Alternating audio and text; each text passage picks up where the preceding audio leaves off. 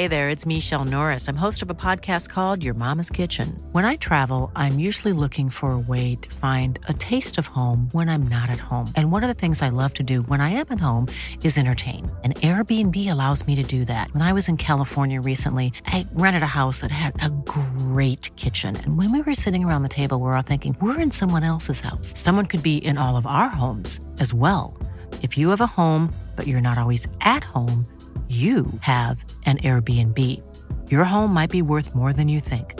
Find out how much at airbnb.com/slash host. Cet épisode a été enregistré sur une place de Lons-le-Saunier pour les Journées du patrimoine et du matrimoine. On a été invité par Mathilde Villain et l'association La Grappe à enregistrer les mamies lédoniennes. Vous verrez. Parfois, on entend des enfants qui rigolent, le vent qui se lève et des voix autour. J'étais simplement dans une caravane avec mon micro et les mamies. Bonne écoute Je suis très fière de voter. Et j'espère que toutes les femmes auront rempli leur devoir. Ressemblez à mes parents? Ah non, pas du tout. Aucune femme ne recourt de gaieté de cœur à l'avortement. Il suffit d'écouter les femmes. Moulinex, libère la femme, libère la femme, libère la femme. Bah, qui on va fréquenter? Les grands-mères Mamie dans les orties est un podcast qui recueille les récits de nos grands-mères. On y écoute des histoires dans l'histoire. Parce qu'il est nécessaire de comprendre d'où l'on vient pour savoir où l'on va. Ici, on écoute les premières qui ont le droit de voter, d'avoir un chéquier à leur nom, de divorcer, d'avorter, finalement de vivre de plus en plus librement. Nous sommes Marion et Héloïse, et aujourd'hui, nous allons chez Roselyne. Ça commence fort, voilà, un qui pleure. Bah bon, c'est la vie en Mais c'est exactement ce que je me suis dit. Et vu qu'on enregistre sur une place, c'est ça aussi On qui est est trop sur beau. une place, euh, Louise Michel. Ça en jette. Oh là là. Ah mais j'ai pas besoin de lunettes, moi, du coup. Roselyne, c'est un rayon de soleil jurassien. J'ai échangé avec elle sur sa vie, sa carrière et ses choix. Nous n'avions pas encore eu de femmes actrices vivant de leur passion tout en étant mères sur ce podcast. C'est un récit unique et touchant. Bonne écoute Le tout début, début, début? Alors, je m'appelle Roseline et je suis une comtoise puisque je suis née à Besançon le 12 août 1952. Ensuite? Alors j'ai vécu à côté de Besançon, dans un village à côté, à Roche-les-Beaupré, pendant 20 ans, avec mes, pa- mes parents et mes frères et sœurs. Et puis après, j'ai vécu à Besançon jusqu'à la quarantaine. Mais je partais beaucoup en voyage, donc je bougeais pas mal. Et après, je suis venue m'installer dans le Jura, parce qu'un jour, je suis tombée amoureuse d'un Jurassien. C'est la meilleure raison. Exactement. Et euh, votre petite enfance, elle ressemblait à quoi? Alors, euh, c'était. euh, j'ai- quelques souvenirs. Et moi, j'habitais dans, un, dans une petite. Dans une, pas dans une. Oui, dans une maison, dans un village, donc. Mais c'était un village. euh, c'était au bord de route de la nationale. Et on n'avait pas de jardin, on n'avait pas. Donc, euh, moi, j'ai des souvenirs euh, d'être assise sur l'escalier de la porte d'entrée, de marche. Et je suis assise et je regarde la vie qui passe. Et je regarde en face, parce qu'il y a un troquet. Il y a, autrefois dans les villages, il y avait plein de, cafés. hein. Quand j'étais gamine, en tout cas, euh, il y avait beaucoup de cafés. Et en face de chez moi, il y en avait un. C'était chez La Grignette. C'était le nom, le surnom du monsieur qui tenait ce, bar. Et j'ai plein de souvenirs là de- de- des, hommes qui, qui parlaient entre eux. Parce que, évidemment, c'était surtout fréquenté par les hommes. Mais j'ai un souvenir extrêmement particulier. J'ai une histoire qui me vient. Je, je, je resitue 56, 57. Euh, il y avait euh, dans le village un monsieur qui était algérien. Il n'y en avait pas beaucoup. Il y en avait peut-être euh, dans le village deux, deux habitants qui étaient algériens. Et c'est terrible ce que je vais raconter, mais c'est, ce monsieur, les autres l'appelaient le bougnoul. Et moi, j'a- j'avais 3-4 ans et je voyais ce monsieur. Et puis, euh, ben, je l'appelais le bougnoul parce que je croyais que c'était son vrai nom. Pour moi, c'était son nom. Alors, je lui disais Coucou bougnoul, coucou bougnoul. C'est incroyable, hein avec, euh, avec euh, je, lui, je lui parlais, je pense que j'avais de la tendresse pour ce monsieur, parce que je voyais que les autres le, avaient un certain mépris. Et euh, vous aviez des frères et des sœurs? Oh, j'en ai plein. c'est c'est la folie. Euh, nous sommes neuf enfants. Famille très nombreuse et je suis l'aîné. Waouh Et qu'est-ce que ça fait ça? Euh, Des responsabilités. Oui, des prises de responsabilité parce que parce que ben, on emmène, on part à l'école avec les, les petits frères et sœurs. on va à, à l'autre bout du village à l'école et il faut avoir il faut avoir euh, l'œil sur les autres. Donc en fait, très jeune, vous êtes occupé des, des Oui. plus petits, quoi. Oui, j'ai fait un peu comme la maîtresse d'école, quoi. euh, faire faire les devoirs aux autres, euh, aider. ouais, j'ai fait ça.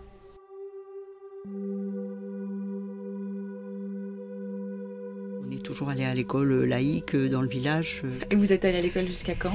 Alors moi, en fait, je suis allée à l'école jusqu'au bac. Euh, je suis allée au lycée et après le bac, euh, j'ai travaillé. Parce que, euh, ben, d'abord parce que j'avais pas les moyens de, faire des études. Enfin, c'était, assez compliqué parce que j'étais. on- non seulement nous étions neuf enfants, mais je suis une fille ouvrier. Euh, ma mère, évidemment, restait à la maison, on s'en doute. Et, mon projet, c'était d'avoir un job, de travailler le plus tôt possible et d'être, pour être une femme autonome. Ça, c'était très important pour moi quand j'avais 18 ans, 19 ans. Donc, j'ai tout de suite travaillé après le bac et puis après, j'ai repris euh, des études, euh, simplement des études de théâtre, puisque j'ai fait le conservatoire. Je pense que très jeune, euh, bon d'abord j'ai j'ai eu envie de faire mon métier dès la- l'adolescence. Donc je savais où je voulais aller, mais il fallait que j'attende d'avoir la majorité pour aller vers ce que je voulais parce que je n'avais pas le droit de le faire avant. Donc c'était, il fallait. Donc ça, c'était important pour moi aussi l'autonomie pour aller vers ce que je rêvais de faire Et vous vouliez faire quoi? Comédienne, ce que j'ai fait, ce que je continue à faire.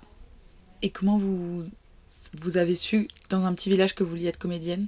Ah, alors ça, c'est incroyable. C'est, eh je- au départ, euh, j'ai pensé que c'était parce que euh, j'avais parce que j'avais assisté à une pièce de théâtre, euh, Mon cul sur la commode, là, un vaudeville, euh, et que ça m'avait amusé. Mais en réalité, je me suis souvenu de plusieurs choses qui correspondent aussi à ma, on va dire, à ma préadolescence et donc au moment où j'ai choisi. Et votre papa, il était ouvrier, c'est ça? Oui. Et du coup, vous aviez accès, enfin, vous alliez euh, voir des pièces, des choses comme Alors ça ça, c'était euh, avec l'école. Parce que mes parents, si ni- mes parents ne nous emmenaient pas voir euh, euh, ni dans les musées ni dans les spectacles, mais il y avait quand même dans le village un cinéma, il y avait le, le théâtre amateur, donc de temps en temps on, a- on avait accès à quelque chose qui pouvait ressembler à ça, on va dire. Et puis nous, on était actifs, c'est-à-dire qu'on allait euh, à la gym, euh, à la chorale. Donc on avait une vie sociale, euh, finalement, assez riche. On partageait plein de choses avec les gens du village. Et donc, du coup, Alors là, Ouais. préadolescence. Ouais, préadolescence. Alors il y a deux choses dont je me souviens. Et je pense que ça a été des, des- sont- elles ont été les deux des déclics pour mon, pour mon choix. Euh, ça se passe euh, au collège. J'étais dans un collège, j'étais interne. Il y avait une directrice. euh, On disait la directrice, elle était hyper sévère. On en avait une trouille. on n'osait pas lui adresser la parole. C'était. Je connais des filles qui ont quitté l'école parce qu'elles elles étaient traumatisées par cette directrice, cette on dit maintenant principale. hein. Alors, un jour, on fait du théâtre. On, joue une pièce à l'intérieur du, du collège. Et donc, je jouais, je me rappelle, la petite fille aux allumettes qui mourait sur scène. Enfin, le, le grand jeu. Trop, j'adorais. Et euh, à la fin, elle vient. Tac, tac, tac, tac, tac. Elle marche comme ça, sympa, hyper saccadée militaire. euh. Et elle dit Petite euh. Alors moi, je suis là. Qu'est-ce qu'elle va me dire un peu Elle dit Vous avez du talent. Point. Elle s'en va. Ça, si vous voulez, ça marque. Enfin, je veux dire, euh, quand on est une gamine de 12 ans, euh, bon. Et puis après, euh, à l'époque, j'allais tout le temps en colo. Aussi, voilà, quelque chose qui était très sociabilisant. On allait en colo euh, en Vendée, sur une belle île qui s'appelle l'île Dieu. Et euh, c'était génial. Et on y allait un mois. Ouais, et, c'était une colo du Jura qui était créée par des Jurassiens là-bas et qui emmenait les enfants du Jura. euh, Tout de suite après la guerre, il y a eu ça. Donc là-bas, il y avait un. Parce que c'était une colo catholique. C'était donc le diocèse du Jura qui a, créé ça. Ça n'existe plus. Hein. Le- les bâtiments existent toujours, mais c'est fini. Eh bien, le directeur était un prêtre. Un prêtre très sympa. À nous, euh, les jeunes, il nous apprenait euh, ben, le, le théâtre, par exemple, à faire de la photo. Le curé, vous apprenez le théâtre? Ben, il écrivait des pièces. et, et des, mais des pièces euh, sur la religion ou- Non, des, des histoires incroyables. Je me souviens avoir joué une petite fille dans un château fort euh, qui avait été enlevée. euh. oui, mais il racontait euh, des choses sympas, même sur l'île-dieu, le- il- par rapport au château de, de l'île-dieu, puisque vous connaissez. Incroyable. Ouais, c'est incroyable. hein. Il nous, et c'est avec lui que j'ai parlé pour la première fois dans un micro, Ah Devant ouais, un micro. même. Dans Parce qu'il avait- 70 dans les années 60. Alors on allait causer à la radio. Vous voyez, j'avais euh, 12 ans, quoi. Waouh, C'est génial, hein c'est génial. Ouais. Et c'est là où vous avez fait votre deuxième là- pas sur scène. Et ben voilà, lui. Alors j'ai fait aussi de l'impro à ce moment-là, parce que par exemple, on n'avait rien préparé, puis il fallait faire quelque chose absolument devant tout le monde. Alors les autres disaient, oh ben Roselyne, vas-y toi, vas-y toi. J'inventais un personnage comme ça tout de suite, et c'est là que j'ai ré- réalisé que j'avais euh, la possibilité, les moyens de faire de l'impro. ouais, c'est super sympa. C'est des beaux souvenirs. Hein. Et vos parents, euh, quand, vous, quand vous leur disiez que vous vouliez être comédienne, ils disaient quoi? Oh, elle est complètement folle, ça va, ça va bien lui passer. Et vous, euh, jamais vous vous êtes dit euh, ça va me passer? Non. Non, non, ça ne m'a jamais passé. J'en ai, j'ai fait du théâtre amateur dès que j'ai eu 15-16 ans. Et puis après, j'ai fait le conservatoire. Et, et j'ai eu, il y a eu des hauts débats, évidemment. Hein. Mais ça a toujours été très sympa pour moi. Et euh, je continue, euh, même si ça fait 10 ans que je suis en retraite. Quand même Vous vous arrêtez pas? Non.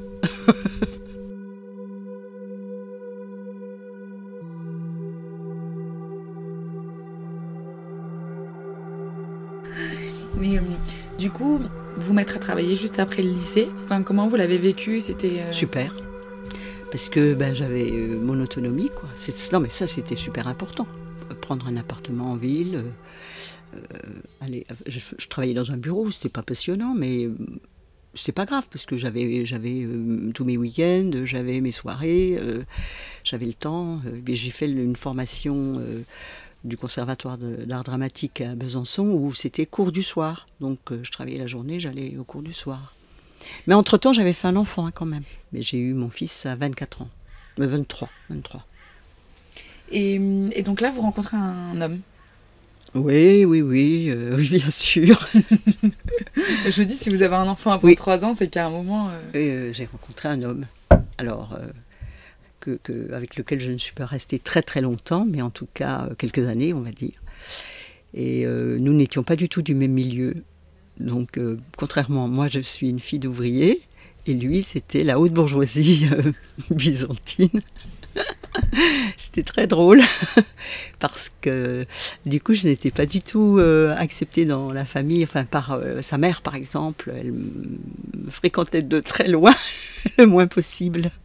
Bon, c'était pas grave, je le vivais pas mal. hein. Je, je trouvais ça ridicule.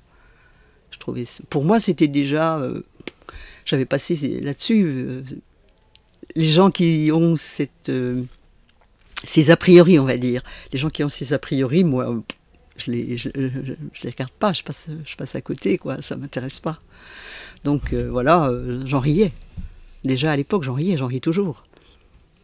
Et comment vous l'avez rencontré? Alors je l'ai, je l'ai rencontré euh, chez un copain, dans une soirée, en ville, à, à Besançon.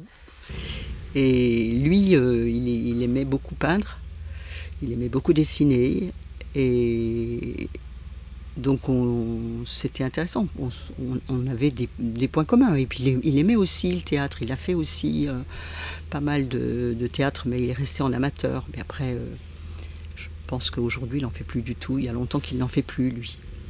Mais euh, on avait quand même tout un réseau de copains ensemble aussi. Ça compte. Et cet enfant, vous, vous disiez, je veux un enfant? Euh, moi, j'avais, très envie d'avoir un enfant, lui moins, mais finalement, il l'a bien accepté. euh. donc euh, ça, ça a été sympa. Et un garçon. Et j'en ai pas eu d'autres après. J'ai pas souhaité en avoir d'autres en fait. Parce qu'après, je me suis séparée. C'était un petit peu compliqué avec lui, donc j'ai préféré me séparer. Mais ouais, j'ai eu un garçon et- Mais j'ai euh, beaucoup de, de relations avec des, des amicales, avec des jeunes femmes. Et donc un jour, il y a une jeune femme euh, qui avait euh, 20 et quelques années, enfin, qui a travaillé avec moi et qui m'a dit, tu sais, je voudrais que tu sois ma mamounette. Alors j'ai- c'est comme si j'avais une fille. C'est ma fille de cœur. Elle s'appelle Mallory et et aujourd'hui, euh, c'est comme, elle m'appelle toujours comme ça, elle vient en vacances vers moi, avec les petits, euh, etc. Quoi. Donc c'est, ça, ça me fait deux enfants. Et elle dit mon frère, elle dit ma sœur, euh, Ouais, même si elle, elle a euh, des, des parents, elle a bien des parents que je connais, qui sont super sympas.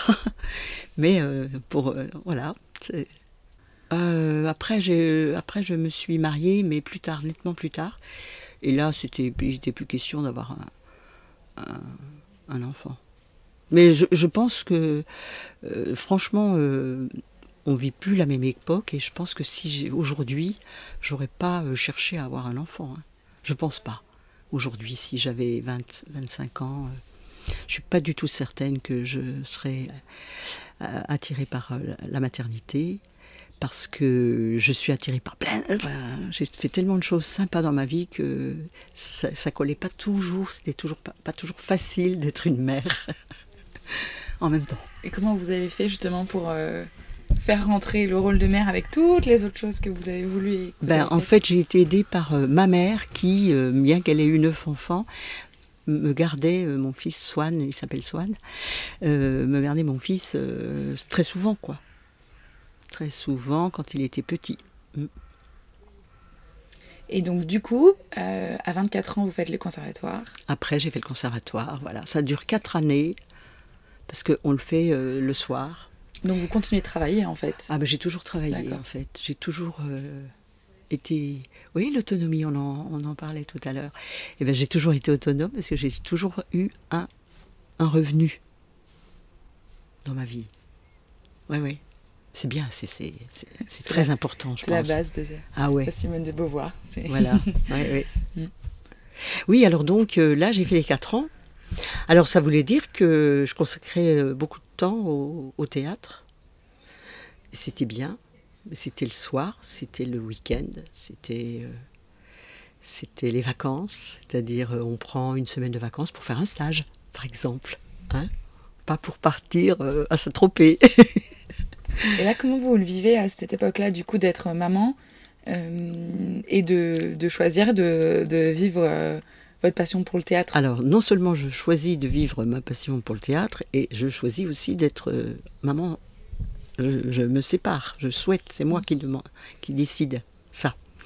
Donc euh, là, je me mets sur une brèche, c'est-à-dire je, je n'ai pas de sécurité euh, professionnelle, je n'ai pas de sécurité euh, financière, je sais que je ne compterai pas sur, quiconque. Et là, je, ben, je, ben, je bosse, quoi. Je, travaille soit, en plus du théâtre, euh, il m'arrive de faire d'autres petits jobs pour compléter, pour avoir assez de revenus. J'ai quand même assez vite le statut d'intermittente du spectacle qu'il existe euh, en fait. Euh, Donc j'ai été une grande partie de ma vie euh, avec le statut, ce qui n'est pas une sécurité, mais qui permet de faire quand même, euh, qui nous permet une certaine liberté pour créer, pour avancer. Ça c'est important. hein.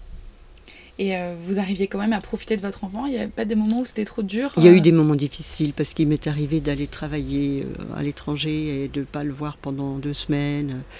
Et ça, c'était pas évident, quoi. Et à l'époque, il n'y avait pas les portables, il n'y avait pas WhatsApp, il n'y avait pas tout ça, on ne pouvait pas euh, communiquer facilement. Donc, euh, bon, je, je- le sentais en sécurité parce que je savais qu'il était chez mes parents, qu'il y avait mes petits, mes frères et mes sœurs. Euh, À l'époque, il y en avait encore plusieurs, évidemment, qui habitaient chez les parents. Donc, il, il avait des tatas formidables qu'il qu'il adorait, donc ça se passait bien. Mais, mais moi, il me, il me manquait, mais je sais que lui aussi.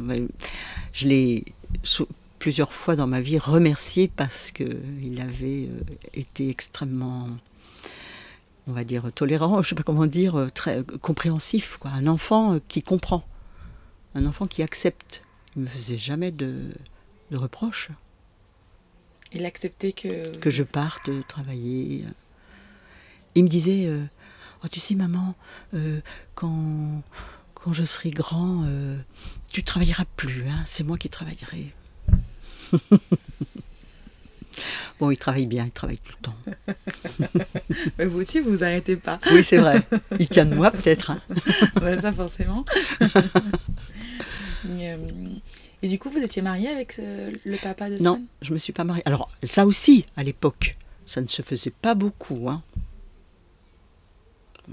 C'est la révolution. Pourquoi c'est la révolution C'est la révolution à la maison, euh, chez mes parents. enfin, ma grand-mère, ma, ma- ma mère. Bon, ma mère m'a dit quand euh, euh, j'ai eu cet enfant, euh, sans être mariée, euh, tu vas faire mourir ton grand-père.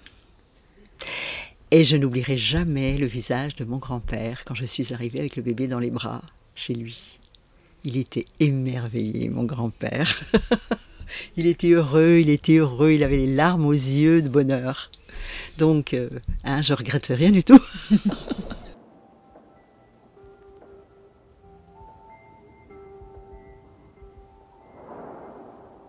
Euh, je me suis mariée plus tard avec un autre monsieur, donc. Jurassien, c'est pour ça que je suis venue habiter le Jura. Mais je ne le suis plus, mais je, je l'étais, oui. Je me demandais si c'était une. Si vous n'étiez pas mariée par. Non, non, par amour. C'est la seule chose qui pouvait me m'inciter à me marier. La seule chose, parce que souvent les gens me disent, oh tu sais, euh, euh, ma fille va se marier parce que tu vois bien, là ça l'arrange, parce qu'ils vont acheter, alors il vaut mieux. Alors là, moi, ça me sidère.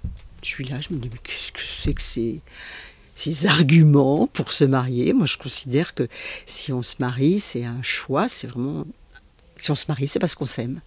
C'est parce qu'on a, le choix- on a envie d'être ensemble le plus, le plus longtemps possible. Voilà ce que je... Et je ne vois pas pourquoi on, on se justifie, quoi.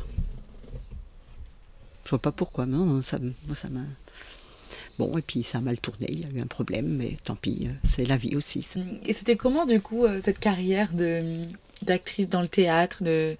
Au départ, on, euh, on a tout intérêt à être embauché dans une compagnie, dans un théâtre. Alors j'avais commencé euh, avec à Besançon avec euh, la, avec scène, la, enfin, la scène nationale. J'avais été embauchée à la scène nationale. Ensuite, j'avais travaillé avec Jean-Luc Lagarce, qui est, un, qui est un auteur assez connu, qui était, qui était à l'époque, qui vivait à Besançon. Je l'ai connu, il avait 17 ans, Jean-Luc Lagarce.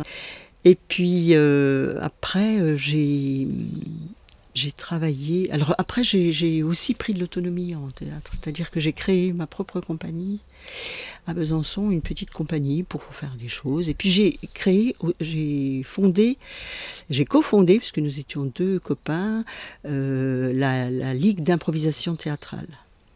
Donc vous De la- continuiez de faire de l'impro? Alors là, à partir de là, il a, on a fait à fond de l'impro, puisque euh, euh, je me souviens de l'organisation des matchs d'impro euh, internationaux avec les Québécois, les Suisses, les Italiens, les Parisiens, dans la belle salle du Cursal à Besançon. Et je me souviens aussi des ateliers qu'on faisait pour, pour s'entraîner à l'improvisation, parce que on peut avoir un certain, une certaine facilité à improviser, mais improviser théâtralement ça se prépare, ça se travaille, ça se... il faut vraiment faire des ateliers. Je sais qu'il y en a plein hein, qui le font maintenant et qui se débrouillent très très bien. Enfin, ça dépend qui, mais j'en vois en tout cas qui se débrouillent parfaitement bien. Et donc vous, vous, vous avez pris un peu cette, cet axe dans le théâtre? Alors je l'ai fait un certain temps. Et puis euh, quand je me suis installée dans le Jura, euh, j'ai créé ma compagnie et qui existe toujours, qui s'appelle le théâtre de la petite montagne parce que j'étais en petite montagne. C'est une belle région et, c'est le premier plateau hein, de la petite montagne ici. Et ben, ce théâtre, euh, aujourd'hui, il est fort de, de plein de, de- d'artistes, euh, musiciens, comédiens, amateurs. Il y a beaucoup d'amateurs, parce que maintenant que je suis en retraite, je fais plein de choses avec des amateurs, mais c'est vrai qu'au départ, c'était seulement euh, des activités avec des professionnels, donc des créations de spectacles. C'est quoi votre plus beau souvenir euh, de spectacle, de- de- d'aventure euh, théâtrale? Ouh là là, mais j'en ai plusieurs, je pense. Ah, vous pouvez en choisir deux ou trois, ça va. J'ai des beaux souvenirs. Alors, eh ben d'abord, quand j'étais je- jeune comédienne, j'ai travaillé euh, donc avec la scène nationale et j'ai un très beau souvenir d'une grande dame du théâtre français qui s'appelait Maria Casares. J'ai travaillé avec elle pendant un an et c'est resté pour moi euh, vraiment une référence, un modèle. euh, parce que c'était une dame qui en imposait, même si elle ne faisait qu'un mètre cinquante et quelques. Euh, c'était une dame euh, qui avait une présence extraordinaire, beaucoup de charisme. hein. Et elle était euh, une des plus grandes euh, tragédiennes françaises. Euh, Bon, elle était très connue. Et ben, elle, était, elle était avec moi, comme nous sommes là. C'est-à-dire, nous mangeons ensemble, nous discutions de tout. elle était très, très simple. Ça fait du bien. Et voilà, c'est, ça, ça, ça fait du bien. Oui. C'est, c'est, là qu'on- ah, c'est à ça qu'on reconnaît euh, la, vraie qualité chez un artiste. Pour moi, euh, un artiste qui se met euh, à la portée euh, des autres et d'une jeune comédienne qui débute, c'est vachement bien, quoi. Il y avait aussi d'autres comédiens merveilleux, comme Jacques Alric. euh, il y avait Nadine Alary, qui était aussi une comédienne formidable, que j'aimais beaucoup. Euh, Nada ça tout d'un coup elles me reviennent. Euh, Françoise Turiès, des filles formidables que, j'ai revues après un petit peu. De temps en temps, ça m'est arrivé de les voir sur Paris ou Avignon.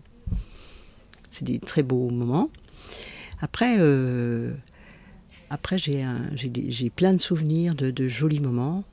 Euh, mais j'en ai plein, plein, plein, quoi, parce que c'est. euh, j'ai, quand je suis arrivée dans le Jura, j'ai, près de chez moi, il y avait un, sentier incroyable. Euh, Je découvre, je vais me balader à 2 km, 3 km de chez moi, qui s'appelle le sentier de la Caborne. C'est à Saint-Hymetière. Très joli petit village avec une église magnifique qu'on voit sur tous les machins touristiques. Et là, ce petit sentier de la Caborne, je fais quelques pas et je dis à mon mari, oh là là, mais c'est extraordinaire cet endroit, moi je vois des lutins partout. Et du coup, j'ai créé dans cet endroit un spectacle avec euh, des copains comédiens euh, professionnels et les enfants du village. Et là, qui faisaient les lutins, les petites sorcières, euh, et on racontait les légendes du Jura. Et c'était trop beau. Et ça, c'est, pour moi, c'était euh, magique. Pour les spectateurs, c'était magique. Et on l'a fait pendant plusieurs années. Et là, in situ. in situ, on était. Et moi, j'ai créé, c'est là que j'ai créé un personnage de la. Parce que ici, dans le Jura, en tout cas, il y a énormément de légendes qui se rattachent à des, au village. Donc, par exemple, Saint-Hymetière, il y avait une légende qui était la légende de la fée bûcheronne. Et cette fée bûcheronne, elle, euh, elle était, euh, elle avait un panier. Dans son panier, elle avait des choses qu'elle offrait, euh, des choses qui se mangeaient. Et puis surtout, quand les habitants du village ne se tenaient mal, c'est-à-dire c'est-à-dire euh, qu'ils étaient euh, méchants entre eux, ou, eh bien, elle frappait contre un arbre pour dire son désaccord.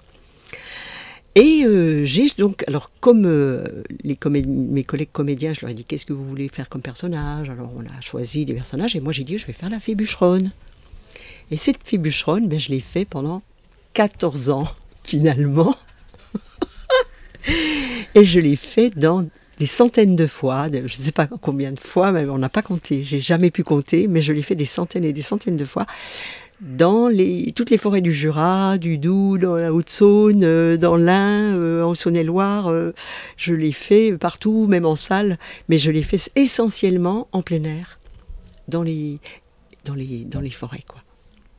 Toute verte, j'étais habillée tout en vert avec un grand chapeau vert, avec des, des, pommes de pin, euh, des, feuilles, enfin, je le rénovais de temps en temps. Euh, et voilà, alors les gens disaient, oh voilà Dame Nature. Donc ça, c'est un très beau souvenir de, travail, hein, parce que, parce que d'abord, euh, j'ai beaucoup moins le trac que quand je suis dehors que quand je suis dedans. Donc je trouvais que c'était plus facile. La seule chose qui était plus délicate, c'était que j'étais seule. Quand, parce qu'au départ, on l'a fait en groupe, et puis après, j'ai été sollicitée pour aller faire ce personnage à droite à gauche. Ah, donc vous étiez toute seule dans la forêt avec un public Et le public, par exemple, les écoles venaient, les enfants, on leur disait il y aura une surprise dans la forêt, si vous êtes gentil, nanani, et alors, euh, les enfants euh, arrivaient euh, dans la forêt, et tout d'un coup, je, parlais, j'étais très loin, tout en haut de la, dans la forêt, derrière un caché derrière un arbre. Alors comme euh, j'étais tout en vert, de toute façon, vous ne voyez pas, il fallait vraiment que j'avance près d'eux pour qu'ils réalisent qu'il y avait quelqu'un. Alors ils cherchaient qui leur parlait. Oh mais c'était trop sympa, j'avais adoré faire ça. Et comment? Il n'y a pas eu un moment après 14 ans où vous jouez le personnage, où de temps en temps euh, le personnage et vous, ça... Mais les gens disaient, ah vous êtes la fée bûcheronne c'est vous Oui, vous êtes devenu un peu le personnage à des moments, j'imagine. Que... Oui, oui, oui, Non, non, mais je me, des fois, j'y pense. Je ne le joue plus depuis 2017.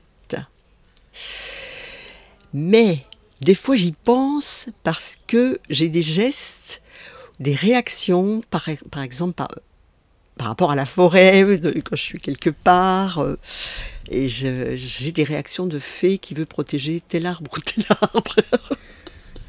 parce que je racontais les légendes et puis je euh, bah, les sapins, euh, etc. Et puis euh, je racontais aussi qu'il y avait des lutins dans la forêt, tout ça, qu'il y avait du monde, qu'il habitait. enfin voilà, c'était super.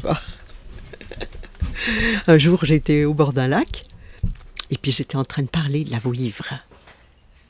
Et je vois, juste au bord, une vipère qui nage. Ah ben la voilà La voilà, je leur dis, la voilà Elle est là, la vouivre. C'est extraordinaire, hein Ou alors une fois, je leur dis, regardez, là, parce que j'avais, quand j'avais les petits des écoles, euh, les petits des écoles primaires, euh, maternelles, euh, je les emmenais dans, dans, le sentier et puis je, je les faisais s'arrêter et je disais attention, ici, il y a des lutins qui habitent. Alors, c'est là. Alors, je montrais en chuchotant, et les enfants, euh, les institutrices me disaient euh, Mais comment vous faites euh, Ils sont super silencieux, ils vous écoutent. je dis Attendez, il y a des trucs. Il y a des trucs, et puis on leur donne envie, quoi. On leur donne envie d'écouter aussi. Hein.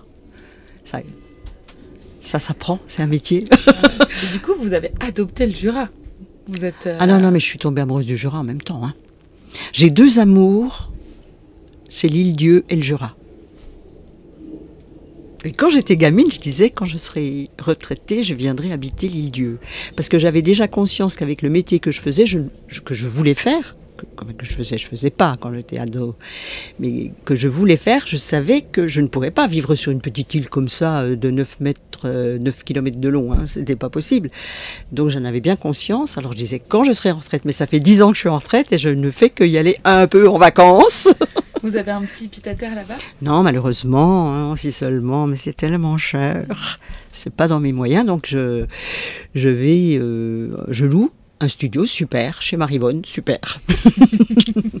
Et vous pensez qu'un jour vous allez quitter le Jura pour y aller euh, Euh, je, je pense, je pense pas, parce que ce que je peux, c'est envisager d'y rester euh, souvent, longtemps. Ça, c'est vraiment possible pour moi. Je l'ai fait une fois. Je suis restée six mois sans sortir de l'île.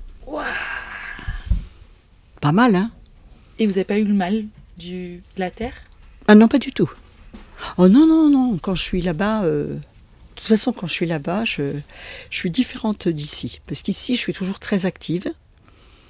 Parce que je, je- je travaille encore et puis je fais beaucoup de bénévolat dans des associations, à la radio. euh, enfin, je fais plein de choses. Et là-bas, euh, je fais pas grand-chose. Mais je, je peux rester des heures devant l'océan. Je m'assois, je, je regarde la mer. Je trouve ça fou l'impact qu'une colonie a pu avoir sur votre vie. Mais ce sont toujours, je, constate, moi je constate, des petits détails. Mais la colo, mais c'était génial. On adorait aller en colo. Je retrouve encore des personnes aujourd'hui qui étaient en colo avec moi.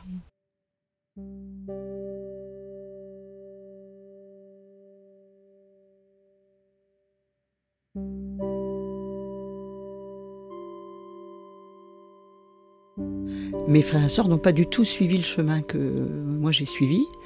Eux, ils sont euh, fonctionnaires, euh, voilà, des- des- dans à la préfecture, euh, à l'hôpital, euh, oui, des, dans les bureaux.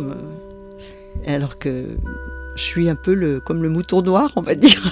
Alors que vous êtes l'aîné, Alors que je suis l'aîné, oui.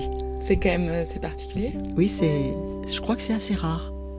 Et c'est vrai que j'ai cette énergie-là, quoi, de, de, de m'engager. Moi, je suis engagée ici, là, derrière, là, en face de vous, là, vous voyez, le bâtiment, derrière le grand mur. J'y vais régulièrement. Qu'est-ce que vous allez faire là-bas? Ben, du culturel, tout ce qui est, tout ce qui touche à la culture. euh, je viens de passer l'été à, je suis allée huit fois. euh, C'est donc la prison? la prison, dans la prison, ouais. Euh, J'y vais régulièrement pour proposer des activités culturelles. Donc là, j'y étais avant-hier et j'ai fait, euh, fait un travail euh, sur Bernard Clavel avec eux parce que euh, bah, depuis ici à, Lons-le-Saunier, on a fêté cette année le, centenaire de la naissance de Bernard Clavel. Il est né rue des Écoles. Et j'avais proposé, en partenariat avec la, ville de Lons, de faire un spectacle. J'ai créé un spectacle, je suis allée dans les EHPAD pour lire du Clavel, ça marchait super bien. Les personnes âgées étaient très très heureuses d'écouter et de, de- de discuter de lui. Il y en a qui l'avaient rencontré, qui l'avaient connu. C'était chouette. Et puis, j'ai proposé de le faire aussi à la prison. Et là, à la prison, euh, j'ai fait, j'y suis allée huit après-midi. Et euh, avec des gars qui n'avaient jamais lu. Alors, par exemple, il y en a un, il m'a dit Oh, mais moi, je suis incapable de lire. Euh, je lis, euh, si j'arrive à lire 20 pages, euh, vous savez, je lis pas. Bon. Et puis, je leur dis Mais tu veux lire un petit paragraphe? Et, tous, tous ceux qui ont participé ont toujours accepté avec plaisir de lire des extraits de, des bouquins qu'ils piochaient, parce que j'ai amené une petite montagne de livres de Clavel, et ils ont pioché comme ça, et ils ont lu, mais très sympa, quoi, heureux de le faire. Et puis, euh, j'avais écrit des adaptations de, de scènes de ces bouquins. Alors, du coup, euh, ils ont joué, mais vachement sympa aussi, quoi. Ils, ils- ils n'hésitaient pas. Ils étaient, ils étaient intéressés. Ça leur plaisait. Et c'est c'est marrant, une prison en centre-ville comme ça. Ah, ben tant mieux. C'est génial. Ben oui, c'est rudement bien parce que vous savez, la plupart des prisons aujourd'hui, elles sont, euh, elles sont à l'extérieur des villes. Toutes les prisons nouvelles, elles sont. Alors il y a, plusieurs choses hein, qui sont en dehors des, villes. Il y a euh, les, les centres, les déchetteries. Il y a les déchetteries, les abattoirs, les prisons. C'est terrible. Hein Et là, euh, on a échappé à, la construction d'une prison à l'extérieur. Ceci étant, euh, moi j'étais pas contre le fait qu'il y ait une prison euh, ailleurs, une autre prison construite euh, plus moderne et plus sur le plan plus qui permettent, qui donnent plus de D'hygiène, mais qui permettent aussi euh, aux personnes détenues de, de- de- d'avoir des plus d'activités à l'intérieur de la prison. Parce qu'ici, c'est quand même très limité. Ils ont, on a, il n'y a pas une très grande salle. euh, On peut pas être plus de 19 dans la salle. C'est pas évident. Euh, si je fais, si j'organise un spectacle, ben je- ça me limite le nombre de personnes qui peuvent y assister. Parce que des fois, on fait des concerts, on fait, on fait, on fait venir euh, les rendez-vous de l'aventure, euh, on fait euh, des ateliers avec le Moulin de Brennan, enfin, plein de choses comme ça. Et vous vous dites qu'un jour vous allez vous arrêter? De le faire, ça? De, de faire Ça? les 5000 trucs que vous faites? Euh, ben là, j'ai décidé d'arrêter euh, déjà une chose, c'est que je, jusqu'à présent, de, de- comme j'habite dans un endroit un peu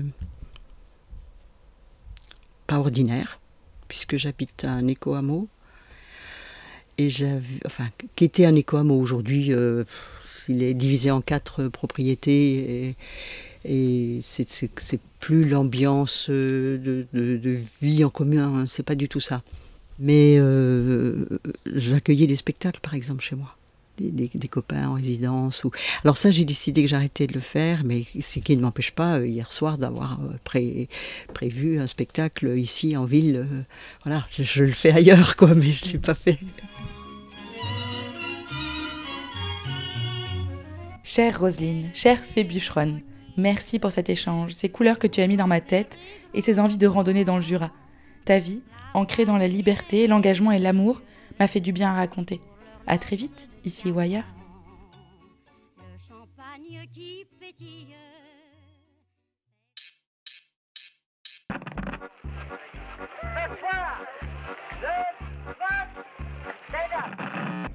Mamie dans les orties est un podcast réalisé par Marion Deboire et Héloïse Pierre. Si l'envie vous démange, après avoir été piqué par les orties de cette vie de mamie, de partager l'épisode, de mettre plein d'étoiles sur Apple Podcast ou simplement d'échanger avec nous une tasse de thé sur Instagram ou Twitter, surtout, ne vous privez pas. Trouvez-nous sur les réseaux à @mamipodcast et par email à bonjour mamiedanslesorties.co. À bientôt. Mom deserves the best, and there's no better place to shop for Mother's Day than Whole Foods Market. They're your destination for unbeatable savings, from premium gifts to show-stopping flowers and irresistible desserts. Start by saving 33% with Prime on all body care and candles. Then get a 15-stem bunch of tulips for just $9.99 each with Prime. Round out Mom's menu with festive rosé, irresistible berry chantilly cake, and more special treats. Come celebrate Mother's Day at Whole Foods Market.